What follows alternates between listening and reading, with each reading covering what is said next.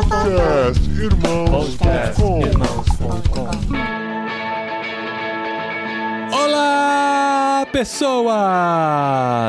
Podcastirmãos.com de número 575 entrando no ar. Eu sou o Paulinho, estou aqui com a esposinha Adriana, que tá louca pra responder umas perguntas polêmicas hoje. Ah, gente, eu já respondi nesses últimos dias tantas perguntas polêmicas que agora, assim, nada me atinge mais, sério, de verdade. A gente também perdeu o medo de responder É, de perguntas polêmicas. pergunta polêmica. E eu sou a Adriana e eu estou aqui com o Paulinho, que é a minha verdadeira caixinha de pergunta. Porque ele fica, Dri, onde é que tá a maionese?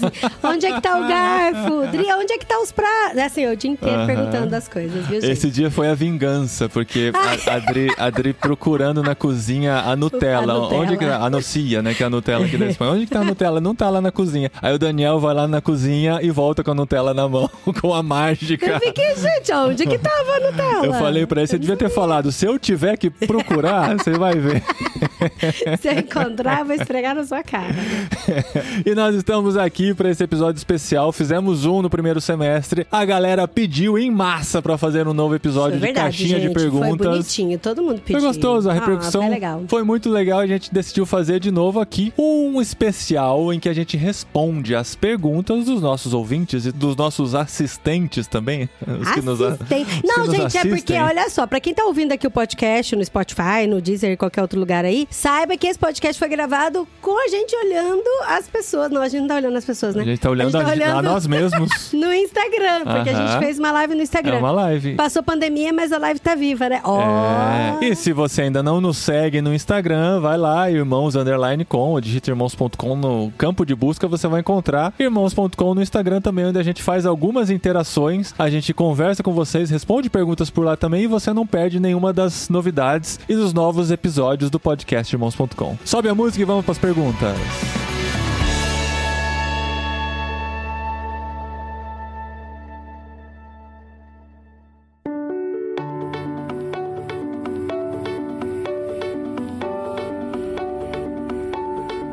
Nós recebemos algumas perguntas da nossa caixinha de perguntas do Instagram que infelizmente não chegou pra muita gente. O Instagram nos boicotou, mas também tem essa, né? Aquela coisa, se a gente tá sempre postando, o Instagram faz isso com a gente, e isso é muito cruel, e faz isso com todo mundo. Se você está sempre postando nos stories, você sempre vai ver as pessoas que estão postando. Se você deixa de postar por um tempo, com tanta Ah, gente por um postando tempo nos é stories, três, quatro dias. É, eu sei, já mas é, o, o é. Instagram já fala, você não, fora. Não, aí você vai pro fim da fila, entendeu? Aí as pessoas vão começar a ver os que sempre estão postando, os que eles sempre interagem ou curte as postagens você vai ficando mais pro final. Então não tivemos tantas perguntas assim, mas a gente tá ao vivo aqui no Instagram e as pessoas podem fazer perguntas por aqui também e a gente pode dar as respostas. E a Fiona que está aqui com a gente também, se ela não lamber a minha boca e o microfone nesse momento, tá bom? Ah, que ela tá um pouco agitadinha, que ela tá vendo a gente falando alto e ela acha que a gente tá brigando. Os cachorros de vocês fazem isso também, gente? As crianças começam a brincar, ela acha que eles estão brigando. Aí se ela vê criança gritando na rua, ela fica desesperada, ela acha que as crianças estão É, eu acho que é brigando. instinto de proteção. A gente não pode se abraçar dentro de casa, ela acha que a gente tá brigando. Um abraço, normal, assim. É verdade. Eu dou no meio do dia no, dos meninos ou na Dri, assim, ela já começa a latir porque acha que "Ih, fechou o olho, olha isso. que dengosa, folgada, gente. gente. Vocês estão vendo aqui, quem está no Instagram vendo ao vivo, a cachorra dormindo com o carinho da Dri e ela está em pé no colo da Dri, para quem não está vendo e está só ouvindo o podcast. Vamos lá para as perguntas, Dri? Vamos, bora lá, bora lá. A Nath perguntou aqui nos perguntas e respostas dessa live como é que está sendo viver a adolescência na Espanha, porque no Brasil, ela com os filhos dela tem sido difícil. Olha só, então. Então. é, a gente percebeu que, assim, adolescente tem a sua mudança de humor e, assim, é, é tudo muito intensivo, né? É tudo muito intenso, na verdade, não é muito intensivo. Então, assim, se tá triste, tá triste mesmo. Se tá feliz, tá feliz mesmo e tal. E aquela coisa também do ser humano querer viver em bando, né? Então, assim, quando eles estão tristes sozinho é uma coisa, logo se anima. Agora, se tá os dois tristes, se tá os dois reclamando, se tá os dois. Aí pronto, né? Aí a coisa potencializa. Mas assim, a gente não viveu a adolescência lá e no Brasil. A gente viveu. A Não, gente não assim, viveu a de- adolescência dos filhos. É, a gente não viveu a adolescência dos filhos no Brasil. Aham. E eu também acabei não trabalhando com adolescentes no Brasil. No Brasil, a gente tinha mais contato com jovens, jovens adultos, Casais. casais e tal, recém-casados. Então, assim, a gente não teve muito contato contato com adolescentes mesmos, né? Então eu não vou conseguir fazer aqui para vocês um comparativo da diferença de como é a adolescência no Brasil e como é a adolescência na Espanha. Hoje, né? Como é hoje, É. né? Porque do nosso tempo a gente lembra. Mas no ano passado a gente fez um, um episódio com o Renan Yoshima, que trabalha com adolescentes no Brasil. A gente falou um pouquinho sobre isso. Sim. O que eu percebi é o seguinte, porque aqui eu tenho tantos nossos filhos, né, que estão. O Daniel tá com 10, ainda tá indo mais na onda do irmão, e o irmão tem 13. E eu também trabalho com adolescentes na igreja. Começa com o sistema escolar. Então, assim, o sistema escolar aqui é muito mais bruto do que no Brasil. Então, por exemplo, o aluno, quando tira uma nota ruim, ou quando ele tem que fazer uma atividade, ou quando ele não gosta, quando ele tem uma dúvida, ou quando ele não. Pelo menos assim, na minha época, né? E a época que a gente tava aí no Brasil, ele tinha total liberdade pra argumentar o que quisesse com o professor. Não, professor, eu acho que isso não, aquilo não e tal. Então a gente foi muito criado com a cultura de educação de argumentar, a gente pode argumentar, e a gente também foi criado com a cultura de que se a gente não gostou, a gente pode falar e tal, e também com o positivismo, né? De você faz uma coisa, ó, isso não tá bom, mas ó, vamos lá, vamos continuar, que um dia vai, vai sair melhor. Aqui a cultura é muito mais pro negativismo. Aqui eu falo aqui, na minha cidade, na minha região, não quero generalizar a Espanha. Mas aqui, por exemplo, os professores dificilmente elogiam. Alguns até que elogiam, mas a grande maioria sempre tem que melhorar, sempre É, tem que melhorar e tal. Espera que você tenha um bom desempenho e vai te cobrar se Sim. você não tiver, né? Se você faz qualquer tipo de questionamento, muitas vezes eles não te escutam, não te escutam mesmo. E Isso não só meus filhos falam, mas como as crianças e os adolescentes na igreja também falam e os amigos dos meus filhos também quando vêm em casa, eles costumam falar também a mesma coisa, que a criança ou o adolescente eles não têm espaço para argumentar o professor, para falar. Então isso de uma certa forma dentro da escola eles acabam agindo muito mais calados, muito mais assim, vamos receber ordem e cumprir, vamos receber ordem e cumprir, não tem muita conversa, não tem muita argumentação. E aí quando eles estão num ambiente onde eles têm liberdade para argumentar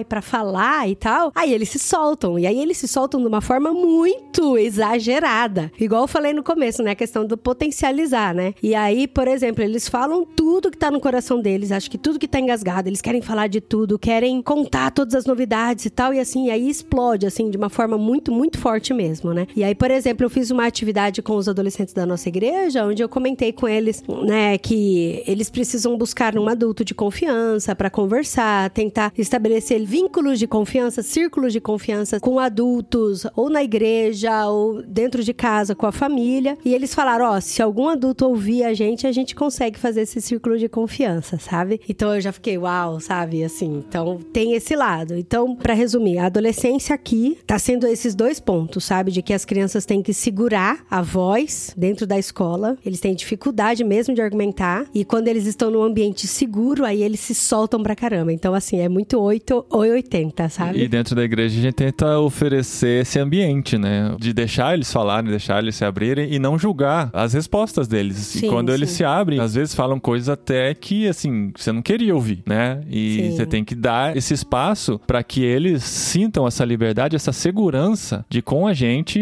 se abrir. Só que, assim, dentro de casa a gente tem a nossa prática com nossos filhos de sempre dar liberdade para eles falarem, dar liberdade para eles questionarem até certo ponto, né? Quando esse questionamento não vira uma manipulação, mas a, gente tenta ficar muito atento com relação a isso e ensinar eles a, pensar por si só, a identificar as injustiças e lutar quando vê que existe uma injustiça. Então, a gente tem tentado lidar com eles dessa maneira. Mas assim, digamos que eles ainda estão entrando na Eles estão adolescência, ainda né? entrando, é. A gente tá só na borda, né? É, por enquanto tá, é. tá, tá indo bem, assim. A gente tem um diálogo legal aqui dentro de casa. A gente sente eles muito abertos, muito comunicativos. E a gente tenta deixar esse ambiente aqui dentro de casa para isso, para que esse E diálogo sempre permaneça muito aberto. natural, né? né? A gente fala de tudo com eles, gente, de tudo, assim. Chega a ser engraçado, porque Aham. é de tudo mesmo. Então tem essa naturalidade que a gente conversa muita coisa com eles, né? E aí é engraçado porque os adolescentes da igreja perceberam que muitas vezes a gente fala com muita naturalidade com os nossos filhos, e aí eles vêm fazer perguntas pra gente, que daí eu falo, mas você já conversou com seus pais sobre isso? E eles, não! Aí eu fiquei, uau, sabe? Não, então espera que a gente vai estabelecer um contato, vamos fazer uma ponte com os pais, porque tem coisas que a gente entende que os pais têm que estar envolvidos no assunto, sabe? Não pra gente chegar e falando, desmistificando muita coisa. E aí é esse desafio, né, da gente tanto pra criar adolescentes quanto pra trabalhar com adolescentes também. Mas tem sido gostoso, né, amor? Porque Sim, eles são sim. intensos. É Sim, aquilo que eu falei. É a intensidade, né? A Sim. adolescência é a intensidade. E aquela coisa de todo problema é um grande É problema. um grande problema. Sim. A Adri tava comentando hoje, nossa, eles estão discutindo sobre isso, né?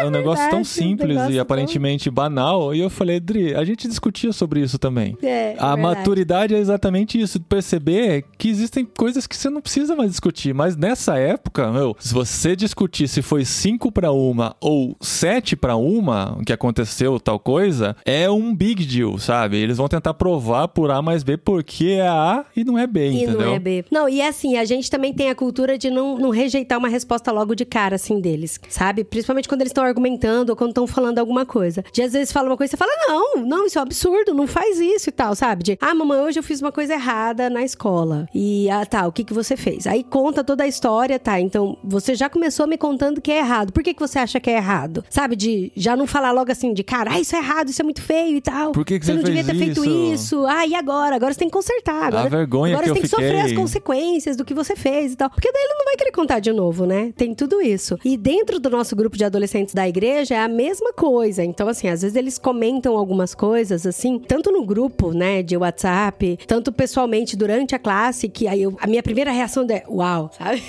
Meu Deus, eu nunca ouvi assim, sabe? Igual eu falei, eu não sei se é porque são os adolescentes aqui na Espanha, que tem todo aspecto cultural envolvido, ou se é porque eu nunca trabalhei com adolescentes nessa idade, de 13, 14 anos, né? E aí eu falo pra eles, né? Depois com o tempo, eu falo, o que, que você acha? Você acha que isso tá certo? Você acha que isso tá errado e tal? E eu vou deixando eles mesmos falarem, né? É bem, bem interessante. Esse domingo passado agora, por exemplo, eu convidei uma moça que tá indo na igreja agora pra ir comigo na reunião dos adolescentes. Aí ela estava comigo. Quando terminou a reunião, ela virou pra mim e falou assim: Nossa, eu nunca vi isso numa reunião de adolescentes da igreja no Brasil. Eu nunca vivi isso que eu vivi aqui. E eu falei pra ela: Isso é o nosso arroz com feijão. Acontece todo domingo. Ou nossa paella, né? Ou nossa tortilha. Acontece todo domingo. Eu falei: Todo domingo que eu estou na classe é assim.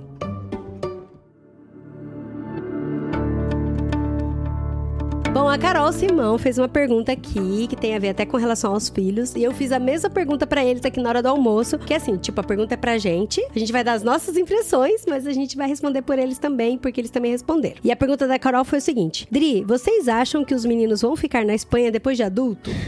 e aí os dois responderam: Não, não vamos! Eu falei, opa, como assim? Vocês não gostam daqui? E aí a resposta deles foi tão bonitinha. E eu acho que eu compartilho da mesma resposta que eles, do mesmo sentimento. A gente gosta muito aqui da Espanha. A gente gosta muito da Andalucia, da cidade onde a gente mora. É muito familiar. Eu amo as festinhas. Pra galera aí que assistiu Gilmore Girls, eu sempre comparo, eu falo que aqui é Stars Hollows, porque é igualzinho. Sempre tem aquela. Tem a festa do dia do fundador, igualzinho. As festas de outono, as festas de inverno. Só falta nevar pra ser, sabe? É igualzinho, é igualzinho. E a gente gosta muito daqui. Mas aí, igual os meninos falaram, não, mamãe, a gente gosta daqui. Mas as faculdades que a gente quer fazer não são compatíveis com a Espanha. E aí, o meu filho até falou assim: daí, eu, olha só, uma coisa vai levando a outra. Porque se não tem a faculdade que a gente quer fazer aqui no sul da Espanha, eu vou ter que escolher uma faculdade em outro lugar. Ou pra Madrid, ou Barcelona, ou até mesmo fora da Espanha. E aí, quando eu terminar a faculdade, eu vou começar a trabalhar. Daí depois eu vou começar a namorar e vou casar. Então, assim, eu acho que eu não vou ficar aqui na Espanha quando for adulto. E eu acho que é por aí também, né, amor? Não, não Porque- entendi. Peraí, mas se a faculdade for pra Madrid, você não completou. Se for pra Madrid ou mais pro norte da Então- Espanha, ele não vai ficar na Espanha? É, porque eles tinham falado entre escolher ir pra Madrid ou ter uma outra vivência num outro país, já que já vai fazer uma mudança, já faria uma mudança pra outro país, entendeu? Então é isso. Mas assim, eles ainda são novinhos. Pois um é. tem 10 anos, outro tem 13. E a gente não sabe muito bem qual é o caminho Não, é que eles só- vão percorrer, né? É só, Isso, é- isso é mais reflexo de uma coisa que a gente geralmente comenta com eles também, de que eles têm uma grande oportunidade pela frente, né? De estar por aqui e estar conectado, de ter a cidadania italiana e tal. As possibilidades são grandes. Sendo bons alunos, eles podem conseguir bolsas em outras universidades, Sim, em outros sim, países. é verdade. E, e ter experiências incríveis, né? A gente tem conversado com tantos jovens no jet lag e se colocando no lugar dos pais, né? Porque antigamente a gente ouvia história assim e se imaginava no lugar deles, né? Como Verdade. jovens estudantes. Agora a gente imagina nossos filhos tendo esse tipo de experiência e a gente vê como é, é- é pesado, é difícil, mas é tão enriquecedor, né? Um crescimento tão rápido que você vive. A gente vê os brasileiros que estão chegando aqui, a gente já comentou isso em outros episódios. Tem brasileiros vindo para estudar aqui na nossa cidade, né? Que tem uma faculdade de engenharia muito boa aqui na nossa cidade. E a gente tem acompanhado alguns deles e alguns já terminaram o primeiro ano de estudos e a gente vê quanto esses estudantes cresceram, Nossa, como muito. eles, Eles amadureceram demais, é. em um ano, sabe? Porque chega daquele jeito achando que sabe tudo, sabe? Que tá pronto pra tudo. Ai, me preparei pra isso, vem com tudo. Aí dá aquelas quebradas de cara,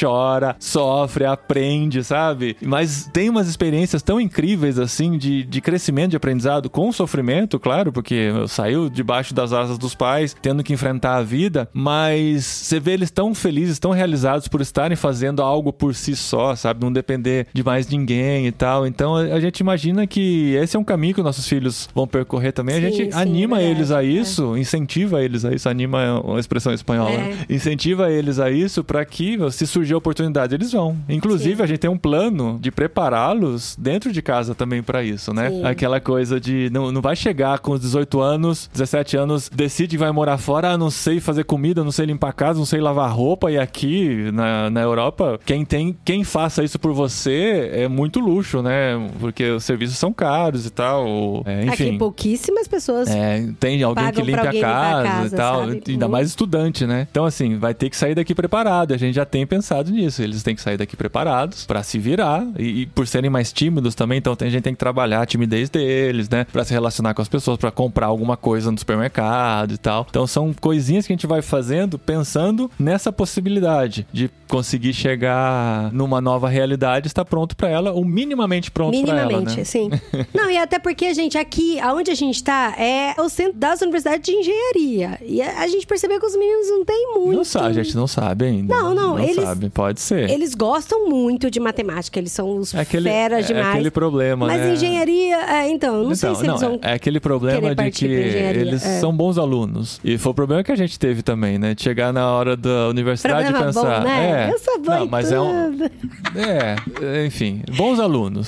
Vai, não tinha aquela coisa assim, nossa, eu me destaco nessa matéria, sabe? Eles acabam indo bem na média, assim, numa média boa, em todas as matérias. Não dá Ah, pra falar então, assim, ah, é. eles são uma. Esse aqui é mais de exatas fui, do que de na, humanas. eu fui na contramão, porque assim, eu, eu sempre fui muito boa de ciências biológicas, químicas e tal, né? Mas eu me dava muito bem com a área de comunicação, né? Então, assim, redação, minhas redações sempre eu saía muito bem, mas eu era péssima de português, gramaticalmente, sabe? Então aí era esse jogo, assim. Eu lembro que as minhas professoras falaram: Ó, você tem tudo a ver com a área de comunicação, porque você se apresenta muito bem com os trabalhos, faz muito bem redação, mas a parte gramatical é muito complicada e pra mim até hoje. E assim, gente, eu sofro em todas as línguas a parte gramatical. Todos. É muito engraçado, porque eu tô fazendo aula de inglês, a professora de inglês me corrige as mesmas coisas que o Paulinho me corrige em português e que a Beth, minha professora de espanhol, me corrige no espanhol. As mesmas coisas. É conjugação de verbo, é usar o ele, o ela, é no plural, aí isso aqui é no plural, não é no singular. Falo, gente, eu erro isso em todas as línguas, então assim, de boa, eu tô tranquila com isso. Eu acho que é o tipo de coisa assim que pra mim realmente é o meu calcanhar de Aquiles. Então é aquilo, né? A gente vai deixar os bichinhos aí voar e decidir pra onde eles querem ir.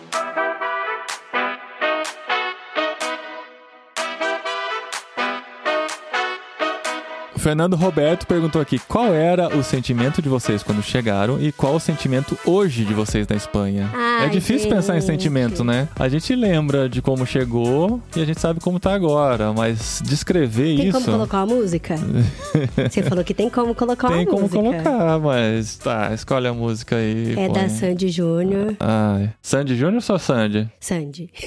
Ah, da Sandy Júnior. Sandy, Sandy qual, qual o nome da música? É morada. Morada. Sim. Essa? É. Gente, olha só, esse pra mim é o sentimento da Espanha. Como cortar pela raiz se já deu flor?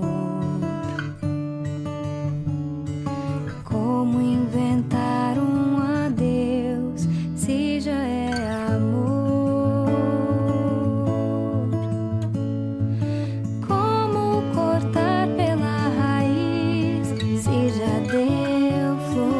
coloca no final. Coloca aqui, não sei É, onde. No final, final mesmo? Sim, vai indo, vai indo. Olha esse final, gente. Não se encante em outro canto, se aqui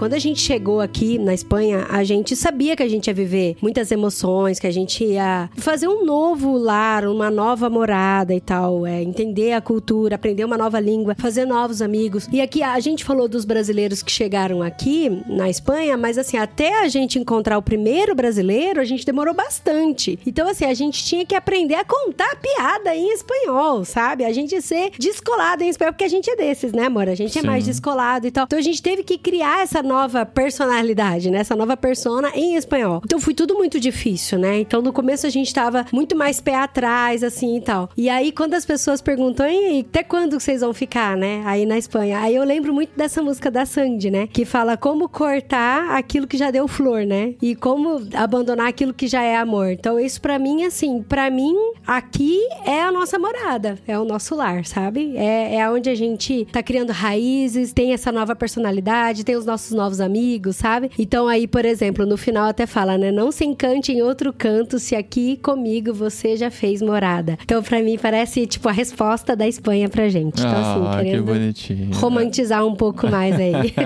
Não, a gente já se sente muito parte de tudo aqui, né? E quando a gente começa até a pensar que a gente vai voltar pro Brasil no ano que vem e a gente quer muito ver os amigos e, e quer, enfim, estar com a família e desfrutar desse tempo no Brasil, bate aquela dúvida, né? E os nossos amigos que já tiveram esse retorno pra visita sempre nos contam que é bem complicado o misto de sentimentos. Porque é Sim. aquela coisa assim de que você tem o coração nos dois lugares, você não se sente mais completamente em um dos lugares, né? O coração tá dividido tá ainda. sempre aí na meia. Aí você volta com aquele medo de como é que vai ser? Será que eu vou voltar para aquela paixão que eu Será tinha que no quando eu Brasil vivia vou procurar a tostada, vou querer fazer tortilha, né? É, é, eu vou ficar com saudade da Espanha. Igual aqui a gente faz pão de queijo. É, arroz com feijão e tal. Inclusive, o Vitor entrou aqui no grupo. O Vitor é um dos brasileiros que mora aqui em Linares, muito pertinho aqui de casa, e voltou também há pouco tempo pro Brasil. Quero ouvir aí suas experiências, se foi estranho voltar pro Brasil ou É, não, eles, sabe? é, isso, isso eu achei mó injusto, porque os brasileiros chegaram no meio do ano passado, no meio desse ano já voltaram pra visitar a família no não, Brasil. mas o Vitor já tava aqui faz tempo. É, o Vitor tava um ano a mais só. E a gente ainda não, né? O Vitor chegou um pouquinho depois da gente, não é verdade? Sim. Ele já voltou. Mas teve um monte que passou primeiras férias, nem precisou passar longe da família, já voltou. Eu também é um só, né, gente? A gente tem que A voltar gente tem quatro. que ir quatro. Quatro é Você multiplica ainda. por quatro e tem ainda que descobrir o que fazer com a cachorra na viagem, né? Sim, Mas a sim. gente quer muito no ano que vem. Estamos nos programando pra isso. A gente tem a vontade, a data reservada, só falta o pequeno detalhe, que é o dinheiro pra comprar as passagens. Ó, o Vitor respondeu aqui, ó. Estando aqui, temos saudade de estar no Brasil. No Brasil, estava com saudade daqui. Daqui, é isso aí. cara. muito isso, cara. Eu fico imaginando quando a gente voltar pro Brasil, a gente vai sentir A saudade gente daqui. com certeza vai gravar um episódio É. voltando pra cá. Se a gente voltar, né? não, a gente vai. A gente vai voltar.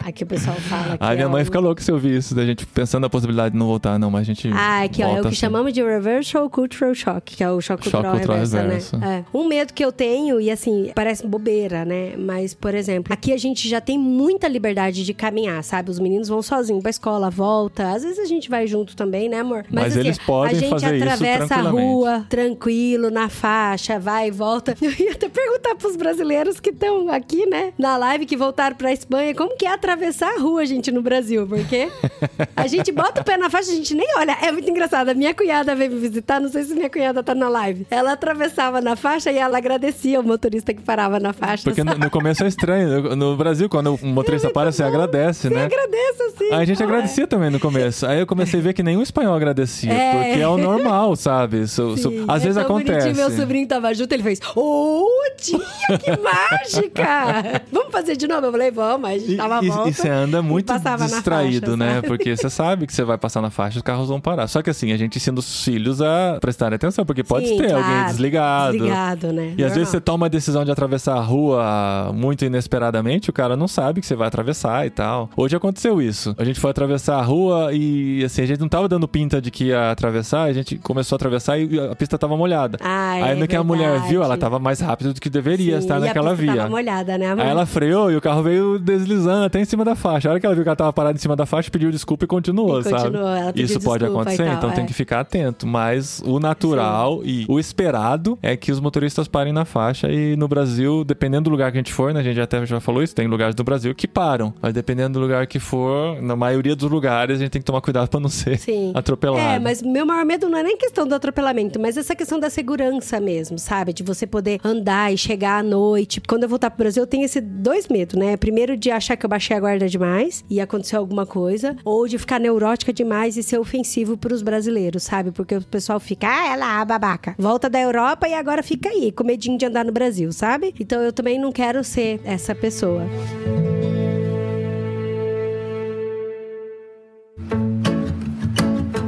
Maiores descobertas culturais com o jet lag. A primeira que eu fiquei chocada foi com a entrevista da Sabrina, jet lag sobre a Croácia, uma brasileira na Croácia, que eu percebi que aqui também é muito parecido, mas eu acho que não tão over assim igual ela. Mas aqui as pessoas elas levam muito em consideração o calendário de temperatura. Então, às vezes tá a mesma temperatura do verão, mas a mesma temperatura do inverno. Sabe aquele final do verão com o começo do inverno? Então, tipo, tá 18 graus. Daí no verão, com 18 graus, as pessoas ainda tá de bermuda e uma camisetinha, uma- um moletom. No inverno, com 18 graus, tá todo mundo de blusão e calça. Então, porque assim, por mais que tá mais calor, mas eles seguem o calendário do inverno. Porque, por exemplo, a Sabrina até falou lá na Croácia que quando eles começam no inverno, eles já colocam todas as roupas de inverno. Então, por mais que às vezes tá com a mesma temperatura igualzinha que tá no, no verão, eles estão usando roupa de inverno, porque nós estamos no inverno, entendeu? Estamos no inverno, então vamos usar roupa de inverno. É, porque geralmente as roupas de verão estão guardadas já. Estão guardadas num lugar inacessível, assim. Porque o guarda-roupa é trocado mesmo. Como as estações são bem marcadas, as estações verão e inverno são bem marcadas, quando começa a esfriar e eles veem a previsão do tempo, a próxima semana não vai esquentar de novo tal, já guarda toda a roupa de Guarda verão, tudo, guarda a gente, bermuda. guarda, guarda no saco de vácuo, roupa guarda de tudo, piscina, tudo. então guarda e põe no lugar alto do guarda-roupa e tira todas as roupas de inverno e põe no guarda-roupa. Então, se é 18 graus, a pessoa ela vai sair preparada pro frio, porque pode ser que esfrie durante aquele dia, né? O Vitor falou que tá fazendo super frio já. É que a gente tá aqui dentro de casa. É porque eu tô de camiseta, né? Não, mas é porque eu acabei de buscar o André na escola também, a gente exercitou Sim. contra o vento e tal, e enfim, cheguei quente aqui dentro de casa e Sim, mas é. Mas Estou aqui de já tá bermuda, fazendo inclusive. uns 8 graus, 7 graus fez, né? É, não, hoje, hoje o dia não tá tão frio. Hoje não. até que não tá tão frio, É. é, hoje tá gostoso. Enfim, é. E quando a gente grava, fica um calor aqui dentro. Sim. E aí tem essa outra diferença cultural da Croácia que foi muito interessante, que ela falou que eles não ficam com o peito aberto, sabe? Nem fica com o cabelo molhado. Eu não sei, ó, aproveitar que o Vitor tá aí também, né, pra ver se é mito ou não. Mas a Sabrina falou uma coisa sobre os croatas que eu percebi aqui, tá na, aqui na Espanha. É, uma vez eu cheguei na igreja, eu tinha lavado meu cabelo, tomado banho e tal, e eu cheguei pra ensaiar no grupo de louvor e eu tava com o cabelo molhado. E eles ficaram, você tá com o cabelo molhado? Você não tem secador de cabelo? Eu falei, não, eu tenho secador de cabelo, mas eu saí atrasada e tal. E eu vim correndo. E assim, não tava tão frio, sabe? E aí a gente foi correndo, eu tava com o cabelo molhado e cheguei. E eles ficaram muito chocados, sabe? Como você fica com o cabelo molhado, sabe? Já tá no inverno. Como você tava... E eu falei, não, gente, mas eu tô de boa aqui, tô dentro da igreja e tal, sabe? Cheguei de carro. E assim, eles realmente ficaram chocados. E aí eu comecei a pensar, eu acho que eu nunca vi ninguém com o cabelo molhado aqui na Espanha. Ah, o pessoal se arruma tanto pra sair de casa aqui, a mulherada faz penteado pra, pra ir Eu do acho mercado. que eu nunca vi. Porque no Brasil era muito comum a gente ver o pessoal andando na rua com o cabelo molhado. Ou até a- na escola, universidade, na igreja. O pessoal chega e tá com o cabelo molhado e o cabelo vai secando naturalmente, né? E aqui eu nunca vi. E a Sabrina falou que eles têm muito, muito medo de cabelo molhado. Tanto que. Ai, gente, eu ri no episódio e vou rir de novo. O marido dela tem o cabelo muito pequenininho. E ele tava no Rio de Janeiro. E ele secou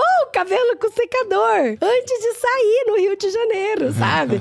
e ela falou: O que, que você tá fazendo? E você tá secando seu cabelo por quê? Ele falou: Não, porque eu não posso ficar cabelo molhado. Ela falou: Primeiro, você tem cabelo curto, outra é Rio de Janeiro, velho. O que você tá fazendo, sabe? E aí eu percebi, falei: Cara, que realmente eu nunca vi. Aqui, o Vitor respondeu: Ó, como bom brasileiro, eu saio de cabelo molhado mesmo, mas ninguém sai de cabelo molhado. Então eles não saem de cabelo molhado. Eu nunca vi, eu nunca vi. E eles ficaram muito chocados quando eles me viram, sabe? A Silvana comentou, já ouvi que cabelo molhado na rua de Malton, ah, é por causa daquela coisa de saiu do motel, sabe? É, é, é. Motel! Não, mas, enfim, porque você teve que tomar um banho às pressas e sair, sabe? Alguma coisa, ou, do- ou da casa da...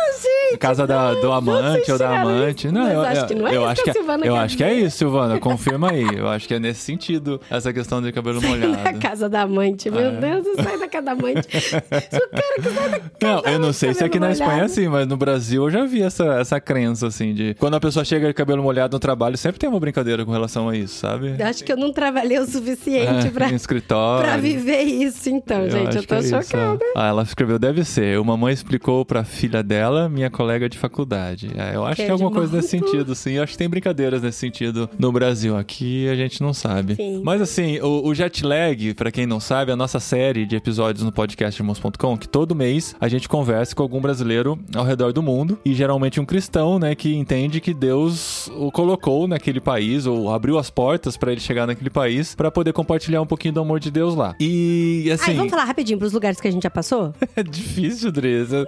Memória não é tão boa. Ah, Croácia, Canadá, Portugal, Suíça, França, França, França, Espanha, é, no- Egito. Egito, Japão, Estados Unidos, Peru. peruano no Brasil. Peruano no Brasil, que mais na Europa? Holanda, enfim, sim, são mais de 50 episódios já de pessoas em outros países. A gente sempre foca muito na caminhada da pessoa até chegar lá e também no que encontra, né, de diferenças desse país. Então, assim, foram muitas informações. E o Paulo de Castro, que estava aqui na live, não sei se está agora, que está no Oriente Médio agora, trabalhando lá, ele passou aqui por nossa casa, né, antes de ir pra lá. E ele, ele comentou que ele gosta muito de jet lag e o jet lag foi uma grande preparação pra ele antes de morar fora do país. Ele nunca tinha morado fora do país e de ouvir todos os jet lags, ele já chegou preparado pra muita coisa, né? Para muita coisa que você quando você vive no Brasil a vida inteira, você não presta atenção. Você não presta atenção que vai ser diferente. E o que a gente mais aprende com jet lag e também vivendo fora é a necessidade de você reconhecer que existem diferenças entre as culturas, que nem tudo é certo ou errado, né? Tem coisas que são simplesmente um ponto de vista diferente com que você olha pra aquela coisa, pra aquela situação. Então tem coisas no Brasil que se a gente fizesse no Brasil seriam estranhos, que aqui na Espanha são bem aceitas. Tem coisas que no Brasil são normais, que aqui na Espanha não são bem aceitas. E a gente tem que entender isso, reconhecer isso e aceitar isso, né? De estar em outro lugar e de saber que você precisa, de alguma maneira, jogar debaixo daquelas regras, porque é assim que as pessoas foram criadas a vida toda. É claro que tem coisas, que tem conceitos que são, digamos assim, eticamente errados, que são, assim, do senso comum errado e tal, e a gente tenta, na nossa humildade, contribuir, mostrar, né, contribuir de alguma Uhum. maneira. Se você olhar por esse lado, talvez você entenda que não é legal ter esse tipo de comportamento, principalmente quando entra, né, preconceito, racismo, esse tipo de coisa. Não é assim, ah, não existe racismo cultural, sabe? O racismo é racismo, o preconceito é preconceito, a gente tem que lidar com isso. Às vezes entender por que que eles pensam daquele jeito, por que que eles olham dessa maneira para essa situação, mas baseado nisso tentar ser uma peça, uma contribuição para mudar essa cultura também, né? Então, é essa balança que a gente tem que ficar o tempo todo de avaliar o que que a gente pode contribuir para mudar ou o que essa nova cultura pode contribuir para mudar alguns conceitos na nossa mente também. Isso dentro do jet lag, na nossa experiência vivendo aqui na Espanha tem sido uma constante, assim, todo dia é um aprendizado, todo episódio do jet lag é um aprendizado e traz muita alegria pra gente poder gravar esses programas. Sim, gente, olha, ouça o último programa da Bárbara, que tá na França, em Paris, que tá muito bom o programa, e ela faz um, um resumão do que o jet lag fez na vida dela. É verdade. Então isso é muito Ela bom. é um testemunho vivo É, do jet muito lag. bom, muito bom. Inclusive aqui, ó, o Adalberto, amigo aí, ó, escreveu falando que teve jet lag na Rússia, Rússia, também, teve na Rússia. Gente, teve na, na Mongólia, teve muitos lugares incríveis, assim, que eu nunca imaginaria pisar. E a gente conversou com gente de lá. Teve a- o PH e a Maressa no Vietnã, muitas coisas muito interessantes.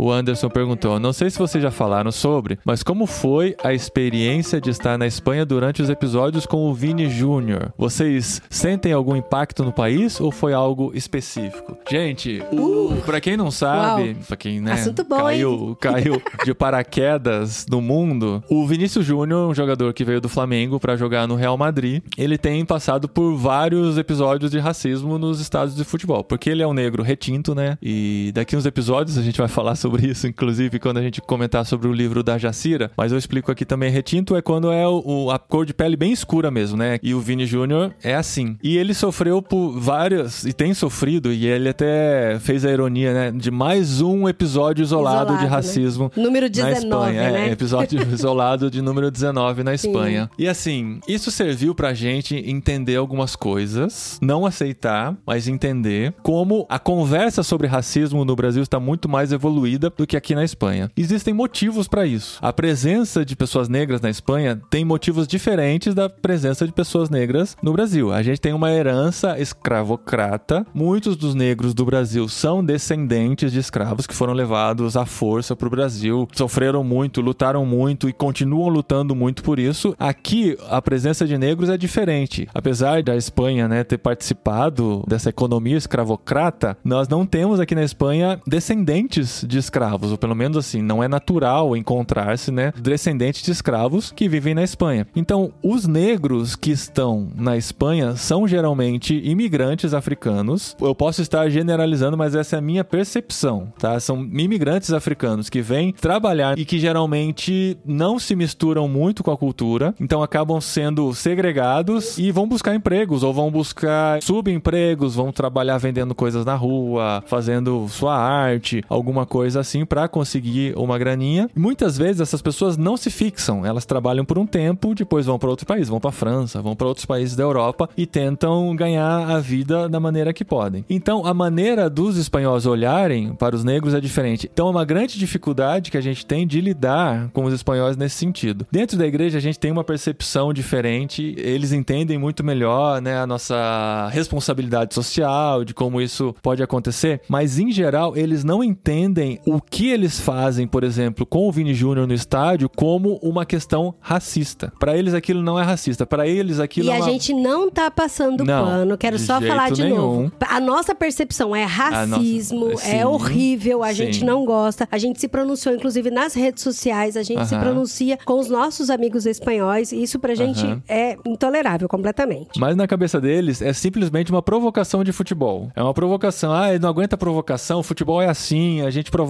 um ao outro mesmo e, e vai tocar no- nos pontos débeis da outra pessoa. Não que racismo seja, mas né, pensando nessa coisa de que se ofende, eu vou fazer isso que eu quero desestabilizar o adversário. Mas, por outro lado, o que o Vini Júnior tem feito na Espanha, na mentalidade, tem sido algo fascinante. Assim. Sim, Essa sim, luta é dele verdade. é algo sem precedentes, assim. Ele veio pra balançar as estruturas. E as pessoas têm questionado isso, sabe? Os meios de comunicação têm sido contra essas atitudes, têm se levantado, têm se pensado em leis, têm se punido essas atitudes racistas para que sirva como exemplo para que as pessoas vejam, não, isso não é uma brincadeira, isso não é uma simples provocação. Isso é racismo e precisa ser combatido. E pra vocês terem ideia, assim, a primeira vez que aconteceu, assim, muito forte, né? Que foi no estádio de Valência, que teve até aquela a torcida gritando, ele no ônibus, tudo, tudo aquilo que, que eu acho que deu o maior boom. Apesar de que já houve, já tinha acontecido outros e outros e outros casos. Mas esse caso de Valência foi muito forte. Eu lembro que no dia seguinte, eu liguei a televisão e falei, vamos ver o que, que o jornal tá falando sobre o caso do Vinícius Júnior. Demoraram um tempão pra falar. Falaram primeiro da princesa da Espanha e que da roupa da princesa, que ela foi vista em público, papapá, um monte de coisa. E falaram de um monte de outra coisa. Aí, com relação ao Vinícius Júnior, eles falaram uma coisinha muito pequena. Eles falaram que o Vinícius Júnior era provocador e que tava vendo isso como racismo, mas que era brincadeira de esporte, né?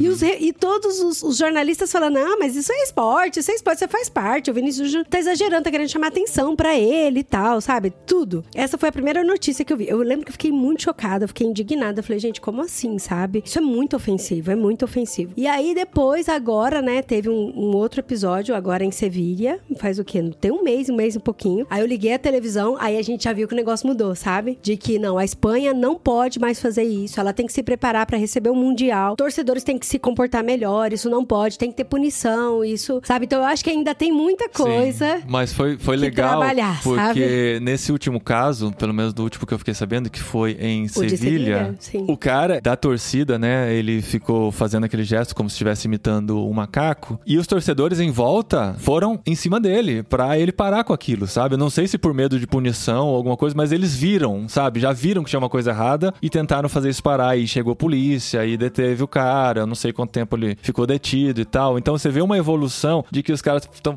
Pode ser que eles estejam começando a pensar, não, é uma brincadeira que passou do ponto. Talvez ainda não chegaram a pensar nisso como racismo, mas estão no caminho, entendeu? E despontando jogadores negros, né? E tem vários, né? Que vêm da África, tem os brasileiros também, que estão despontando e trabalhando na Espanha, vão chamar mais atenção com relação a isso. E eles precisam realmente se movimentar. Então é uma luta constante, né? De lidar com o diferente, de entender o diferente como semelhante, né? Isso é de todos os dias. É engraçado. Não, não vou falar isso, não, vai. Deixa pra outra. Senão a gente Deixa estende, pra próxima. Não, inclusive, olha só, a gente quer puxar, pra você que tá ouvindo sobre esse tema, a gente gravou um podcast sobre o livro da Jacira Monteiro, que chama O Estigma da Cor. Gente, duas coisas. Primeira, o livro é maravilhoso, é muito bom, é pra todo mundo ler. Ela tem uma escrita, assim, muito gostosa. E o segundo, se você não tiver com um pouco de preguicinha de ler o livro, porque ele tá no Kindle Unlimited, pra quem já assina aí o Kindle Não, também. Dá pra comprar no Brasil. Dá pra né, gente? Comprar no não Brasil caro, não. também, o livro é barato e tal. Mas pra você que não quer ler e tal, tá sem tempo. Calma, Adri, não fala assim. Você lê o livro, tem que ler o livro, mas complementa com os podcasts. Exato, É, não porque precisa assim, ah, se vai, você não é quiser verdade, ler, tá lê o livro, Lê o livro, lê o livro. E entra aí, o nosso próximo podcast literário vai ser sobre o livro dela, O Não, Estigma e, da Cor. e ouve É os bom. episódios do ano passado e retrasado que a gente falou sobre racismo aqui, estão muito bons. Não, gente, esse episódio ficou muito bom. A gente gravou o Estigma da Cor, já gravou porque a Carol está grávida, está prestes a ter o bebê e a gente quer que ela grave o último do ano também. Então a gente adiantou a gravação, mas o episódio vai entrar no ar agora no mês de novembro, na quarta semana de novembro entra o literário sobre o Estigma da Cor. Dá tempo de você ler e pensar um pouquinho mais sobre esse tema e depois voltar para ouvir o literário.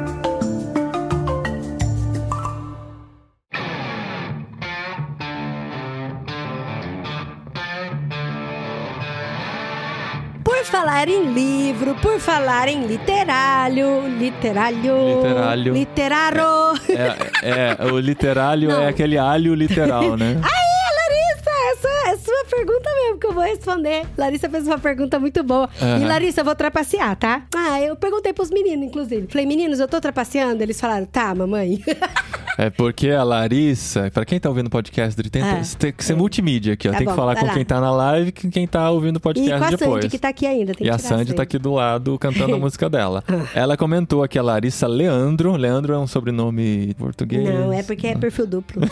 a Larissa e o Leandro. Deve ser, eu tô chutando. É igual a gente achava o nosso amigo Pedro Angela, que era um perfil de casal. O Pedro e a Ângela. Não, mas Angela era o- é o sobrenome dele. Beijão, Pedro, saudade. A Larissa comentou aqui, né, no, no comentário: opa, os episódios literários são meus preferidos. Eu acho que a gente tem isso, né? Acho que a gente tem gente que ouve só literário, tem gente que ouve só jet lag, mas a pessoa que ouve todos é uma pessoa mais completa, né? Porque vai passar pelos livros, vai, vai ter a amplitude que. Oh! Não, mas ela tra- falou que são os preferidos. Ela não falou que só ah, vai ter a amplitude do conhecimento cultural dos jet lags e mais todo o conhecimento que tem nos outros episódios do podcast irmãos.com.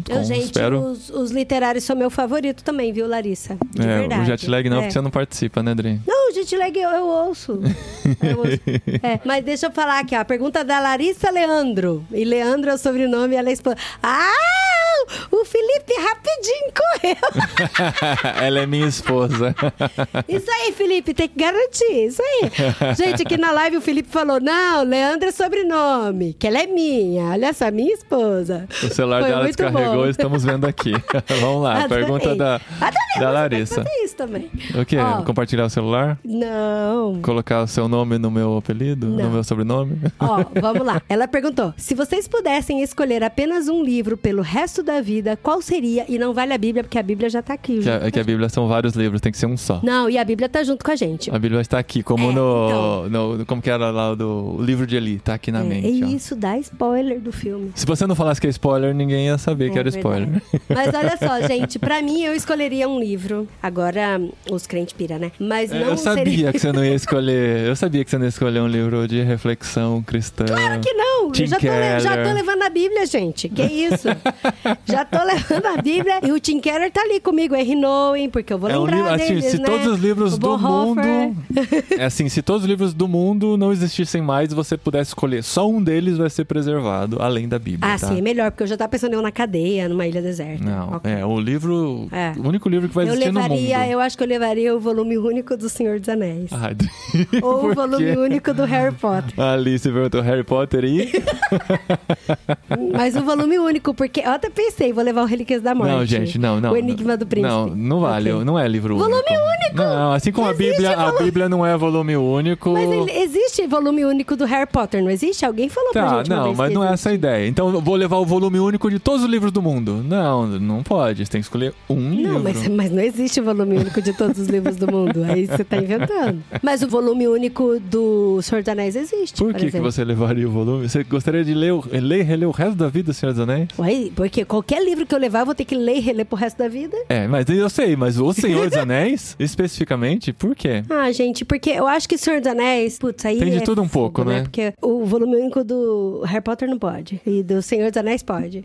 Tá, Só se ok. fosse o volume Não, é único que o- em O Harry alemão. Potter, eu acho que o livro que eu mais gostei foi O Enigma do Príncipe. Talvez eu levaria O Enigma do Príncipe. Mas eu levaria o volume único do Senhor dos Anéis, porque é uma história que me fascina demais e ele me coloca muito no papel de comunidade com outras pessoas, sabe? Eu não sei o que aconteceu com o mundo, se ele acabou, se ele explodiu e não existe mais livros. Mas pra mim, o Senhor dos Anéis, ele, ele me coloca na posição de que eu tenho que depender dos outros e de que junto a gente vai mais longe, que a gente vive a nossa jornada e que tempos ruins acontecem, mas a gente tem esperança, porque existe esperança na amizade, existe esperança na comunidade. E assim, a gente vai mais além, né, com o livro do Senhor dos Anéis, que a gente tem um Deus que nos ama, que nos protege, é um Deus que, que se preocupa com a gente, mesmo que a gente seja tão pequenininho, né, no meio dessa, desse universo gigantesco. Então é assim, é um livro que me coloca em jornada com os meus amigos, tendo esperança em Deus. Então eu acho que eu ficaria com o volume único do Senhor dos Anéis e você não me copia. Eu sei que ele tá com aquela cara de o que que eu vou falar, do que que eu vou falar. Eu, eu tô pensando, eu não Vai sei, lá. já. Esse tipo, esse tipo de pergunta me Eu quebra, sabia. assim, porque você tem que, né? Vou, eu tenho várias opções, você não tem nenhuma. Leva o Contra a Cultura David Platt, É, um livro que eu ainda, nunca lá. li, eu vou levar. Sei lá, eu escolheria um livro que pudesse me trazer esperança. Discipulado de Bonhoeffer. Ah, ó, a biografia do Bonhoeffer é boa também. Não, biografia não. Ah, a biografia é legal. Sei lá, ó, pra ser crente, talvez eu levasse o Discípulo Radical do John Stott. Que, É, que mas isso vai- eu já li tantas vezes. Então, mas é por isso. Eu já sei de Porque, cor. Não, assim, é- sabe ele de cor, fala de não. vários temas, né? E, É, assim, se a gente não é tivesse acesso a mais nenhuma informação no mundo... A gente vai ficar junto? A gente vai ficar junto, Larissa? Porque daí pode ser uma combinação boa. É, a gente teria que Ou eu combinar. levo o Enigma do Príncipe e você leva o Relíquias da Morte. Ah, daí... claro, é, porque vai a ser minha vai escolha, né? Outro livro que eu não li também ainda. E se fosse um filme? Qual filme você Ah, levaria? eu acho que talvez o Império Contra-Ataca, Star Wars, episódio 5. Por quê? Ah, não sei, Dri. Por que, que você queria rever tanto? É, é um filme que a gente revê sempre, mas. Porque sei lá. tá- o Império Contra... Ah lá, pode emprestar um pro. Eu tava com dúvida entre o About Time... É, Você então. escolhe o About Time e eu escolho o Fechou. Império Contra-Ataca. Fechou. Não, eu ia falar About Time. Eu ia falar About Time, que foi um filme que chegou depois do que a gente precisava, né? Que a gente precisava dele quando a gente namorava, pra tocar música no nosso casamento e tal. Não, mas... esse é Moulin Rouge. Tá confundindo com Moulin Não, eu Rouge. sei, mas ele precisava ter existido Ah, antes do casamento pra antes. tocar no nosso Essa é casamento, verdade. É, mas eu acho que About Time é legal, traz uma esperança e ensina uma maneira fosse uma diferente de viver. Uma série? Aí, About Time, não. Uma série. Uma série pra reassistir? Ó, The Office. The Office, The Office, The Office, The Office. Verdade. Não, mas você tem que escolher outra, amor. Ah, tá bom. Uma série pra reassistir. Gilmore Girls. Ah, eu gosto muito de Breaking Bad, mas não sei se eu ia levar. Se eu ia Gente, o Paulinho não gosta de Bad. reassistir série. Falando nisso, eu acabei de assistir uma série tão boa, gente, mas tão boa que Deixa eu tô... isso, que segura, ela tá segura. ecoando na minha cabeça Porque a gente série. vai ter o episódio Vem na Minha, a gente tem que guardar as recomendações. Nossa, mas essa Vem na série, minha. cara, eu tô assim. Vai ter que E o pior ver. é que eu pesquiso. Eu pesquiso muito sobre essa série em vídeos, críticas e tudo. E não tem quase nada. Quase ninguém tá falando dessa série, gente. Quase ninguém. Falo, Gente, como pode a gente ter que falar dessa série? Ó, eu levaria uma série Good Vibes. Ah, Brooklyn Nine-Nine é boa. Não, também. Good Vibes, tipo... This Is Us a gente não viu ainda, Larissa. Não, Ted Laço. Ted Laço é uma, uma série boa pra ver. Ah, o resto da vida? É leve, leve, gente. Leve, sei lá. Ok. Pra rever. Talvez levaria Friends, que tem mais episódios. É, é São, verdade. são, vi- são 10 anos com mais de 20 episódios por temporada. Leva menos Simpsons, é então. uma conti- É, ou Simpsons, né? Enfim.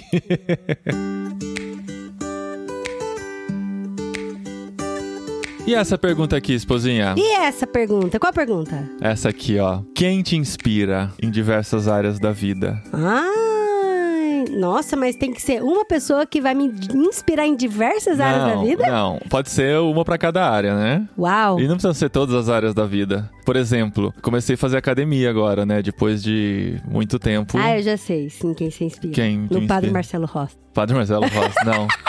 É inspirador, gente, olha só. É um cara, enquanto eu tô fazendo esteira, ele tá numa foto na parede todo definido.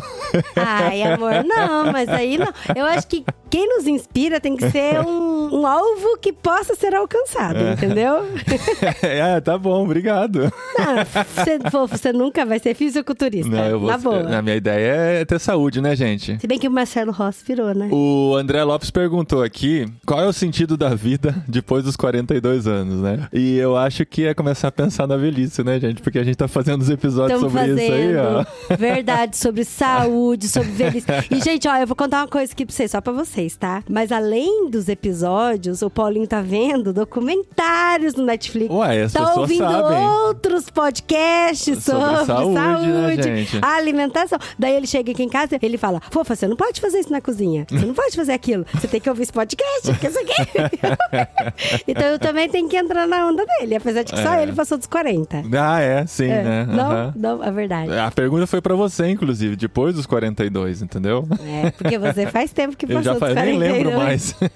Isso é não, verdade. gente, ó, acho que sobre quem nos inspira é impossível não falar de nossos pais, né? Porque são pessoas que a gente cresceu com eles, né? E a gente viu a luta de todos os dias, né? De, meu, eu lembro de do tempo que meu pai tava desempregado, e minha mãe tinha, sei lá, algumas classes só pra dar aula e era aquele aperto no fim do mês. E aquela luta mesmo, né, pela sobrevivência, né, pelas dificuldades, e sempre com muita alegria, sempre nos ensinando no caminho do Senhor, né, buscando a Deus e nos preparando pra vida. Então, assim, muito do que nós somos hoje é por nossos pais, né, Dri? E assim, eu queria até falar sobre duas inspirações que são diferentes da minha família, mas que estão relacionadas. Na verdade, eu acho que se parar pra pensar, acho que elas é uma só. Enfim, mas meu pai, quando eu era criança, era muito engraçado. A gente viajava pra outras cidades. Eu nasci e cresci no Mato Grosso do Sul e a gente viajava pelas cidades do Mato Grosso do Sul e de vez em quando a gente ia visitar minha avó que morava perto de Campinas. E pra viajar pelas cidades do Mato Grosso do Sul é aquela é, coisa, né, sim, gente? são 200, 300 É, quilômetros. Quem já é, foi né? pro Mato Grosso do Sul, é assim, você tá saindo de São Paulo, a cada é cinco verdade. minutos é uma cidade. Entrou no Mato Grosso do Sul, você anda 300 quilômetros e passa por duas cidades. é, É, é. isso, né? Entre a entrada, a divisa do estado até chegar em Campo Grande tem o quê? Três, Três cidades. cidades. E aquela cidade, assim, que se você bobeou, você não viu, porque ela passa muito viu. rápido, né? É, foi- Mas tem quebra-mola, tem quebra-mola. Tem, é, tem, Tem verdade, tem lombadas pra você perceber que tá passando por uma cidade. Pela cidade, é. Então, e quando eu era criança, era muito engraçado, porque daí meu pai falava, ah, vamos pra Campinas e tal, né? Porque minha avó morava em Campinas. E na minha cabeça era, legal, vamos pro shopping, McDonald's, vamos passear e tal. Daí, de repente, a gente tava entrando num bairro diferente, e aí a gente para numa casa. Aí ele falou, não, eu vim visitar meu primo. E aí, a família inteira do primo do meu pai tava lá. Aquela mesa farta de comida, um monte de criança correndo. E pra mim aquilo era muito esquisito, porque eu não conhecia ninguém, porque era tipo, era primo de quinto grau do meu pai, sei lá o que, sabe? E o meu pai mesmo não tinha muito contato com esse primo e tal. E ele sempre levava um presentinho pras crianças. Coisinha bobeirinha, né? Carrinho, assim, essas coisinhas. Levava presentinho pras crianças e presente pro primo de quinto grau dele. E eu cresci com isso, né? A cada um ano, dois anos que a gente ia pra Campinas, de vez em quando a gente visitava um primo aleatório do meu pai, assim, e ele levava presente e tal. E aí, nisso, eu falava, pai, mas por que, que a gente não passeia, não vai pro shopping, não vai pra praia, sabe? Eu demorei muito pra ver a primeira vez na vida a praia, porque a gente sempre tava fazendo essas visitas do meu pai, né? E aí, uma vez ele falou, ele falou assim, filha, pra você pode ser muito mais interessante ir pra um shopping, uma coisa assim, mas pro primo pode ser a única visita do ano dele, sabe? E aí, realmente, foi a última vez que a gente viu esse primo do meu pai, inclusive, porque depois, o próximo ano que a gente viajou, ele morreu. Ele abraçou meu pai muito forte e ele falou, primo, você é o que tá mais longe, geograficamente, de mim, mas o que tá mais perto no meu coração, porque você é o que se importa comigo e com a minha família. E aí, isso me marcou muito, porque, claro, a gente ia no shopping, apesar de ter demorado pra caramba pra ver praia, né? A gente visitava shopping, visitava lojas, McDonald's, porque não tinha,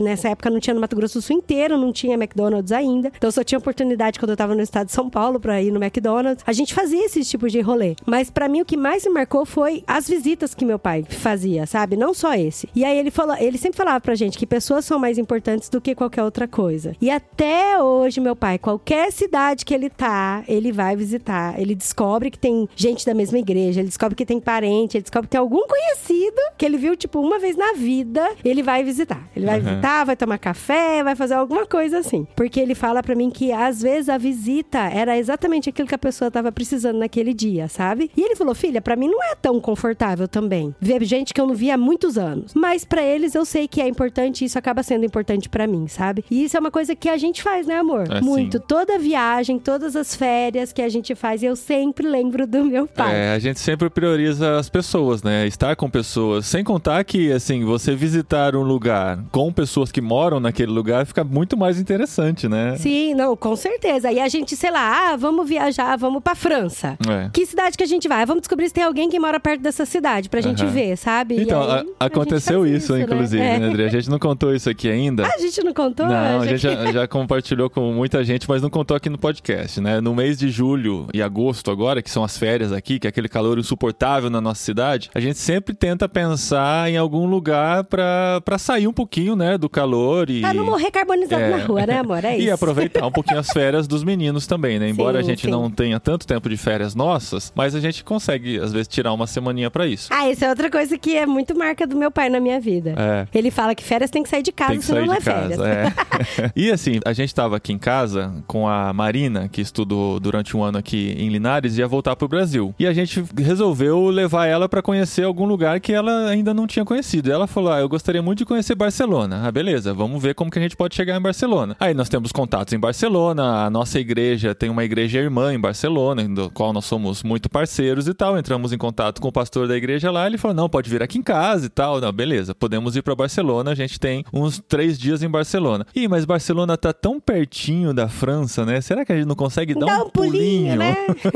Dá um pulinho na França, só pra falar, pisamos na França, né? Olhamos no mapa e eu procurei assim, qual que é a cidade que tem um pontinho maior? A gente não conhece nada de França, né? Até então, assim, algumas informações, tal, Paris, Lille, que a Raquel e o André moram, e algumas outras informações que a gente pegou pelo jet lag, né? Mas a cidade mais ao sul, próxima de Barcelona, que tem, assim, uma Sim. leve significância no mapa, era Montpellier. A gente viu no mapa, tinha duas cidades em negrito, né, amor? E aí a gente- a gente falou, "Ah, a gente vai pra cá ou vai pra lá? Vai pra cá ou vai pra lá? É. Que era Toulouse e Montpellier, É, né? Toulouse era mais pra dentro, assim, É. no mapa, Montpellier era mais perto da pra costa, direita. Aí né? eu falei, litoral. gente, Montpellier é praia, vamos pra É, perto qualquer praia. coisa, né? Se a cidade não for interessante, a gente A tem a, gente a vai praia pra do praia, lado, a gente é. só pisa lá e fala, né? E a gente falou assim: ah, vamos pegar um Airbnb que a gente não- conhece ninguém Montpellier. Sei lá, não fazia ideia de que conhecia, né? Aí pegamos um Airbnb, duas noites lá, pra poder curtir, já que a gente, né, não pagaria hospedagem em Barcelona, a gente investe um pouquinho, passa esses dias lá em Montpellier e comentamos com uma amiga nossa, que estaria na rota também, né? Que a gente passaria por Valência. Comentamos, a gente pegou um Airbnb em Montpellier também. Aí ela falou: Ah, vocês vão na casa do Alê? A gente falou assim: Que Alê? Ah, o Alê e a Ana. A gente ficou assim: Alê e Ana, Alê e Ana. Ela mandou o print pra mim da foto dele no Facebook. Aí eu fui ver que é o Alexandre Melhoranza. Nossa. Cara, mas a gente já gravou podcast Já gravamos com ele. juntos e tal. hora, Ele né? participa, já participou muito do BTcast e tal. E a gente tem esse contato por internet. E eu sabia que ele estava na França. Sabe aquela coisa? Não o- é a França, né, É, o É igual milho- tá na Europa, a pessoa É, tá na Europa. O milho foi pra França. e assim, a gente não tava com muito contato. Desde que a gente veio pra cá, a gente trocava uns likes só no Instagram, coisa assim. Aí eu descobri que era a casa do Ale Melhoranza, um queridão nosso. E aí entramos em contato com ele. E assim, foi um passeio Nossa, fantástico. gente, porque foi revigorador de ele- alma, assim. ele verdade. é teólogo, pastor, e ele ama a história. Ele ama a história. Então, assim, a gente foi recebido com muito carinho, né? A gente fez as refeições com ele. O Ale e a Ana nos receberam lá e fizeram um tour com a gente por Montpellier e algumas cidades históricas da região. Assim, foi fantástico. Então, assim, faz muita diferença esses contatos que a gente Sim, faz no gente. caminho e como é gostoso. Ver pessoas, estar com pessoas é muito gostoso, Sim. assim. Muitas vezes aconteceu isso comigo, de que eu tava vendo as ruínas e conhecendo, passeando pelas cidades históricas da França, e eu tava prestando atenção, mas ouvindo as histórias deles, assim, a paixão que eles têm pela França e de como eles chegaram lá, e as crianças, os filhos, tudo junto, sabe? Isso é muito revigorador pra nossa alma também, é muito bom. Lógico que conhecer cidades é sempre muito legal, mas conhecer cidades e conhecer pessoas, pra gente é um, um presentão. É um plus pra viagem, É um né? plus. Não, e o engraçado é que a gente tava lá, né? É, A gente tava tomando café da manhã com ele, sei lá o quê. Aí à noite a Ana, a esposa, falou: Ó, vocês vão vir jantar com a gente de novo, né? Porque o Aquirinha vai vir aqui com a gente. Eu falei: ah, quê? verdade. É esse? O O Akira.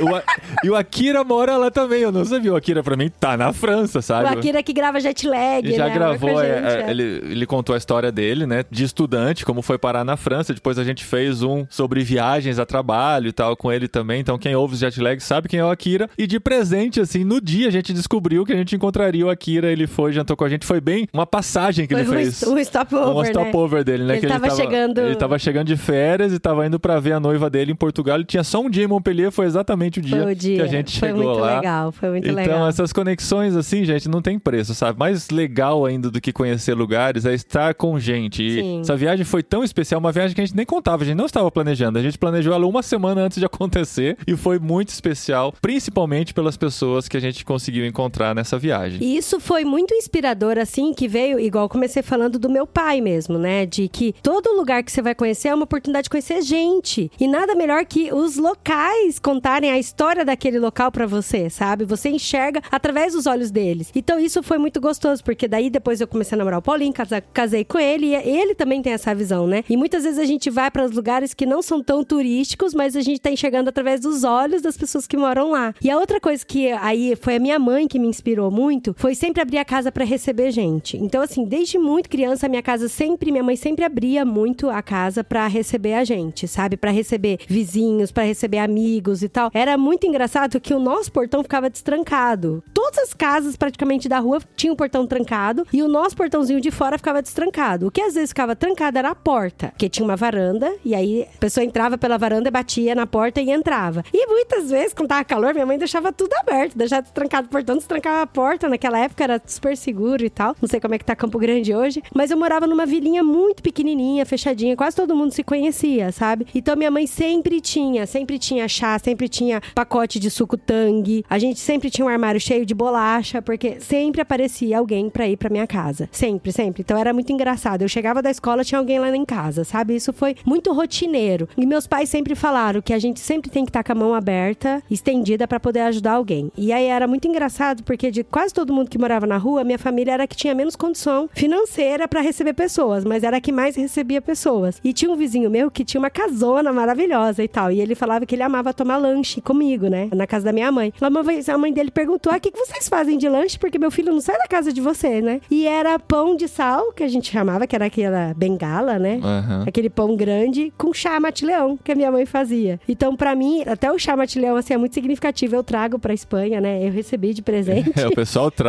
pra Dri chamate leão. mate-leão. Ela pede. O pessoal fala assim: o que você quer que leve do Brasil? Chamate leão. mate-leão. Então, assim, quase todo mundo traz chá mate-leão pra mim. Não é o mate gelado do Rio de Janeiro, né? É- não. É, o pó É o de infusão pra fazer mesmo. E tal, pra comer com pãozinho de sal. Então eu lembro que a minha mãe fazia muito isso. Fazia aquelas jarras gigantes de chamate-leão, quente ou frio, dependendo da temperatura. E com pão, com manteiga. E aí tava os vizinhos, todo mundo reunido e tal. Então isso pra mim foi muito marcante. E até hoje, como a gente morava numa cidade capital, gente, Campo Grande, por mais que não seja tão grande, é uma capital. Os meus tios e primos que eram do interior do Mato Grosso do Sul e precisavam fazer tratamento médico, sempre iam pra nossa casa. Também, sempre ia. Meu pai buscava na rodoviária, levava no hospital, levava no médico e tudo. E depois que eu aprendi a dirigir, eu também ajudei a levar os primos e tios pro hospital. E a gente sempre fez com muito amor. Então, por isso que eu falei que às vezes a primeira coisa tá muito ligada com a segunda, que foi isso que os meus pais me inspiraram demais e que eu acabo inspirando também os nossos filhos. Nós, né, amor? Acabamos inspirando nossos filhos. E eu tive uma formação muito parecida também, né? Meus pais, meus avós, a gente morava lado a lado, assim, uma casa do lado da outra, né? Os meus avós e nós. E as casas sempre estavam abertas também e eu sempre tinha amigos em casa. Meus pais sempre deixavam a gente levar amigos pra casa, eu acho mais por aquela segurança, ao invés de você ir pra casa deles, né? Traz eles aqui pra casa. E a gente sempre tinha a casa cheia de amigos. Todo fim de semana vinha a gente dormir na nossa casa. A gente, aquela coisa de ficar conversando até de madrugada e receber bronca de noite, os pais batendo na porta, na hora de dormir, amanhã tem que ir pra igreja, sabe? Essas coisas. Então a gente sempre viveu isso, né? Essa coisa de receber pessoas em casa, né? E sempre na casa dos meus avós também, sempre aberta lá do lado e sempre cheia, a família toda junta. Então isso a gente trouxe, né? E aprendeu durante esse caminho a ser hospitaleiros também com outras pessoas que a gente foi conhecendo no caminho. A gente já falou isso em outros episódios aqui, né? Como a Beth e a Evelyn, nossas amigas que moram aqui na Espanha também, lá no norte, como elas nos inspiram com relação a isso, como a gente sempre aprende quando encontra com elas com relação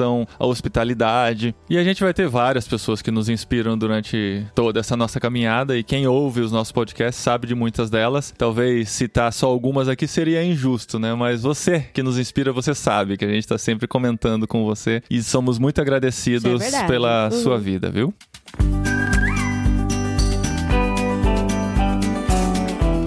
Vamos lá para a última pergunta? Vamos. Última pergunta, eu vou ler um catadão de perguntas aqui, ó. É... Ai, que bonitinha, a Bárbara. Como vocês fazem pra sempre ter um, um tema legal pros podcasts? É o tema que sai da nossa cabeça, É, assim. É o que é. a gente tá vivendo. Aham. É, aquele é o tema. Inclusive, eu quero muito gravar, gente. Ó, quem quiser aí se voluntariar, a gente pode conversar, tá? No, no privado. Eu quero muito gravar sobre pets. Ah, a sobre- gente já falou sobre. Mas eu quero A gente já muito, falou sobre esse muito. desejo de gravar. Ai, gente, Mas vamos acho que a gente tem que os preparar um, é, um episódio legal sobre isso. Vale a pena. Viu? E aí, outra pergunta: se a gente pensa em fazer o caminho de Santiago de Compostela. Fernanda, a gente pensa fazer o caminho de Santiago de Compostela, mas agora nas férias em agosto a gente andou tanto, tanto. Então aí eu. Aí a Adri eu, pensou eu assim: imagina se conceitos. fosse caminho de Compostela. Ó, é aquela coisa, a gente tem vontade de fazer, Eu mas tem tenho. tanto.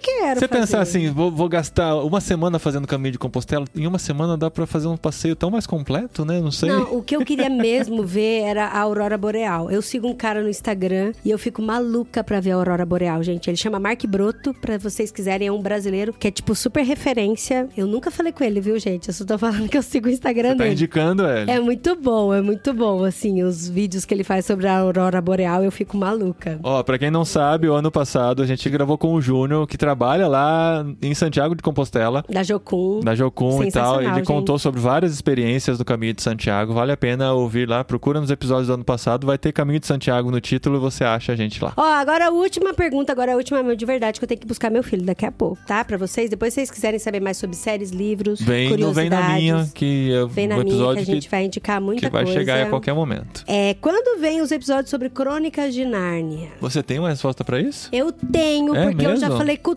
A Carol acho que já saiu. Pera aí, a gente já gravou sobre o Leão Feiticeiro Feiticeiro Guarda-Roupa. Guarda-Roupa. em um dos literários, lá no começo, inclusive, sei lá, na primeira dezena de literários, a gente gravou sobre o Leão Feiticeiro Guarda-Roupa. Mas eu quero muito gravar sobre o A restante. gente precisa amor. continuar. Precisa continuar assim. É que o pessoal do Clube Ictus acho que já avançou bem na leitura do Nárnia. Aí eu não sei se eles vão querer voltar tão cedo e tal. Olha só, gente, eu quero muito gravar sobre Crônicas de Nárnia, porque eu acho que a história é muito incrível, toda a linha sequencial. Apesar de que a Cadeira de Prata. É Cadeira de Prata. Não, o Cavalo Seu Menino, né? Que não, não é muito conectado com os outros livros. Mas eu acho que, pelo menos, por exemplo, a gente falar sobre o Sobrinho do Mago, que tá muito conectado Não, com Nárnia. O negócio é o seguinte: se a gente. Guarda-Roupa e Príncipe Cáspio. Não, tá o- ótimo. O, negócio é o seguinte: se a gente entrar. A gente foi no Leão Feiticeiro Guarda-Roupa. Já serve de introdução, tá? Da- A partir daí vocês podem seguir. A partir do momento que a gente lê o segundo livro, a gente abre o compromisso de fazer a série completa. E eu não estou falando de Harry Potter. Do que você tá falando de compromisso, amor? O podcast A é partir do momento que a gente. nosso, daí a gente cria expectativa. E aí, quer. quando vem a cadeira de prata? Quando vem o Peregrino da Alvorada? Gente, se o público pedir, nós grava, amor. Tem que ser assim. e a gente tem que gravar sobre todos do Harry Potter, não é, meu povo? Fala aí. Pelo menos Prisioneiro de Azkaban, que é pequenininho. Não, esse, aqui, ó. esse Ó, aí eu os já me três. Os comprometi. três são pequenininhos. Não, Prisioneiro das Azkaban eu já me comprometi. Até lá a gente É vai. porque os Depois a outros gente. bitelos você tem medo, É, né? não, medo, muito medo.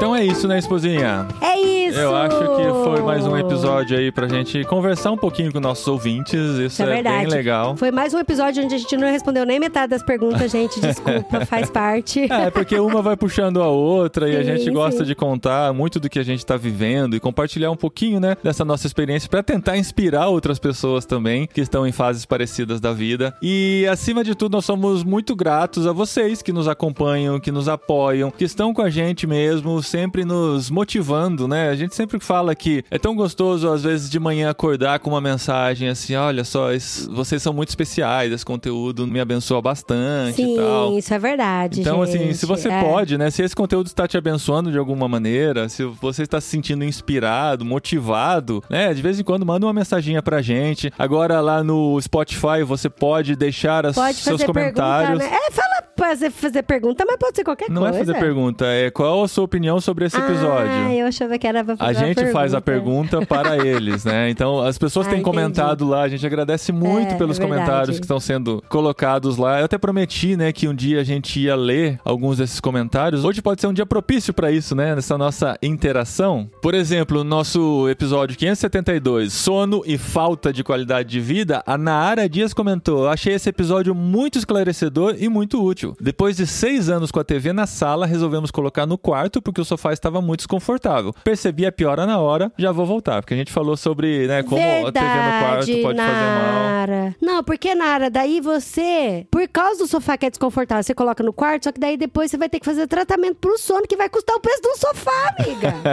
é isso. Por falar em sofá, eu queria um daquele sofazão da hora, assim, é, pra gente esse é o nosso sonho deitar. de consumo, né? É, mas não.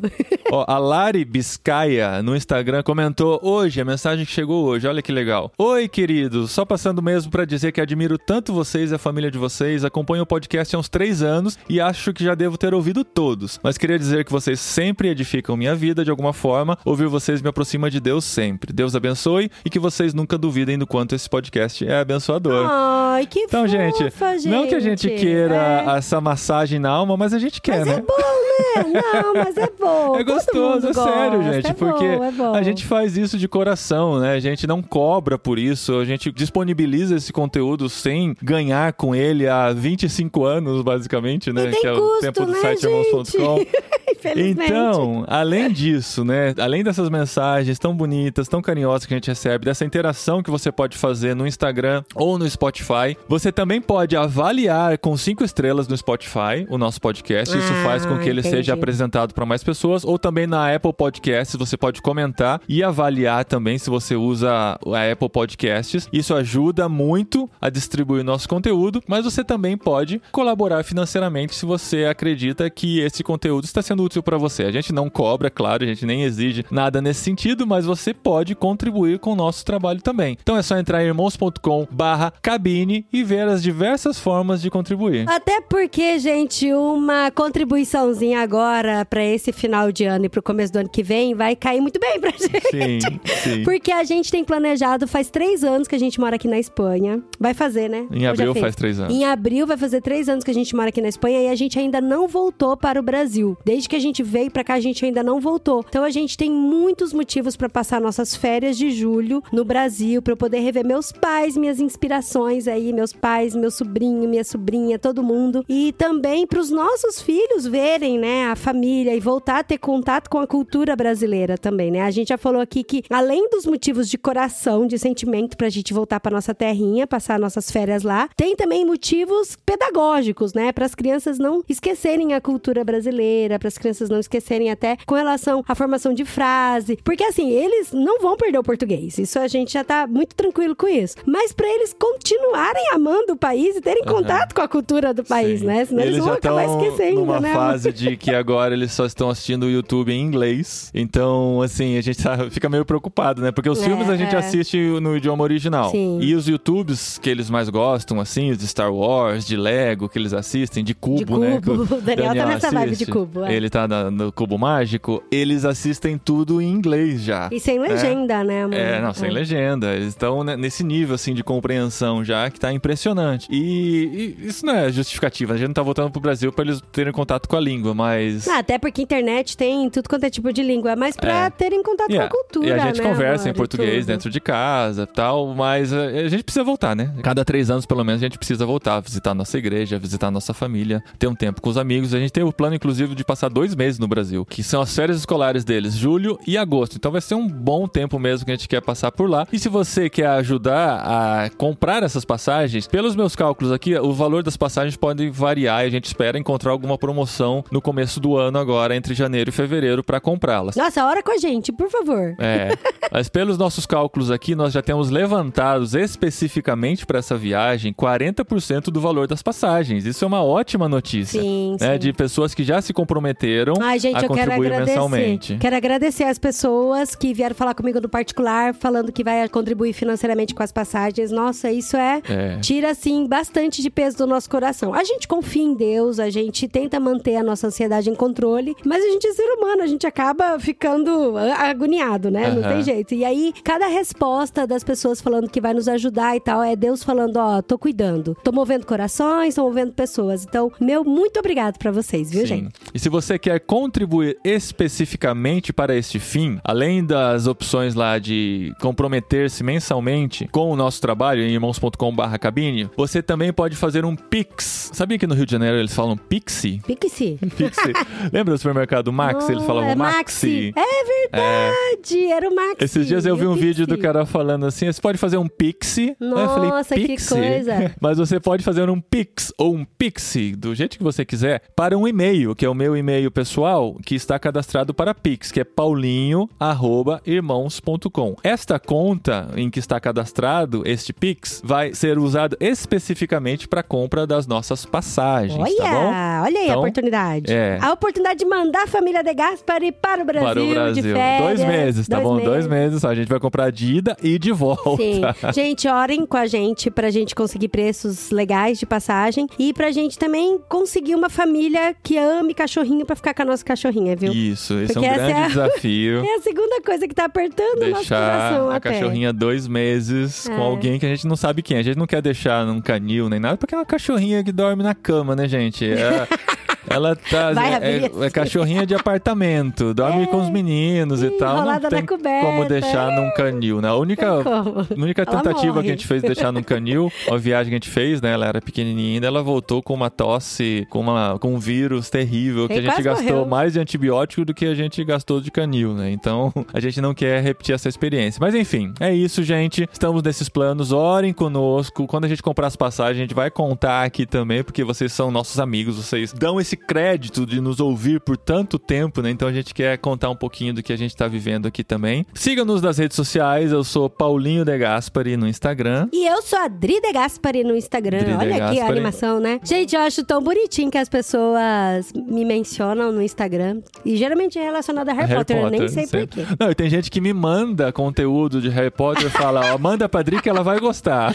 Olha aí que bonitinho, amor. É, mas você pode seguir também arroba irmãos underline com ou só digita irmãos.com na busca do Instagram, que você vai ver um pouquinho do nosso conteúdo também. A gente tem investido muito em cortes em vídeo no podcast irmãos.com, porque a gente grava pelo Zoom, mas a gente não edita todo o conteúdo para disponibilizar no YouTube nem nada. Mas alguns cortes, né, para fazer aquela ediçãozinha rapidinha, alguns trechos interessantes, estamos colocando no Instagram e também no nosso canal de cortes do YouTube. Então, Sim, gente, porque tem gente que fala, ah, eu queria tanto mandar esse trechinho aqui pra alguém quando vê no Instagram. Tá no YouTube? Tá no YouTube, Tá no YouTube gente, tá no também. Você YouTube. pode procurar lá cortes do podcast irmãos.com no YouTube ou entre em irmãos.com. Os vídeos estão todos lá conforme a gente vai publicando. Então tem várias formas de você distribuir nosso conteúdo e a gente agradece muito, muito mesmo pela parceria de vocês, pela companhia de tanto tempo que estão nos ouvindo até agora. Mas agora chegou a hora de terminar, né? Ai, gente, obrigada. Beijinho pra vocês. E foi muito gostoso conversar aqui com vocês, mesmo que vocês às vezes não nos respondam ao mesmo tempo. Mas você pode responder depois, viu? Isso. Aí não se esqueça, no grupo da família, manda o gifzinho de bom dia e um corte de irmãos.com pelo YouTube. Isso. Muito Sei. bom, gente. Até semana que vem com jet lag. E olha o spoiler, a gente volta pra África. Olha!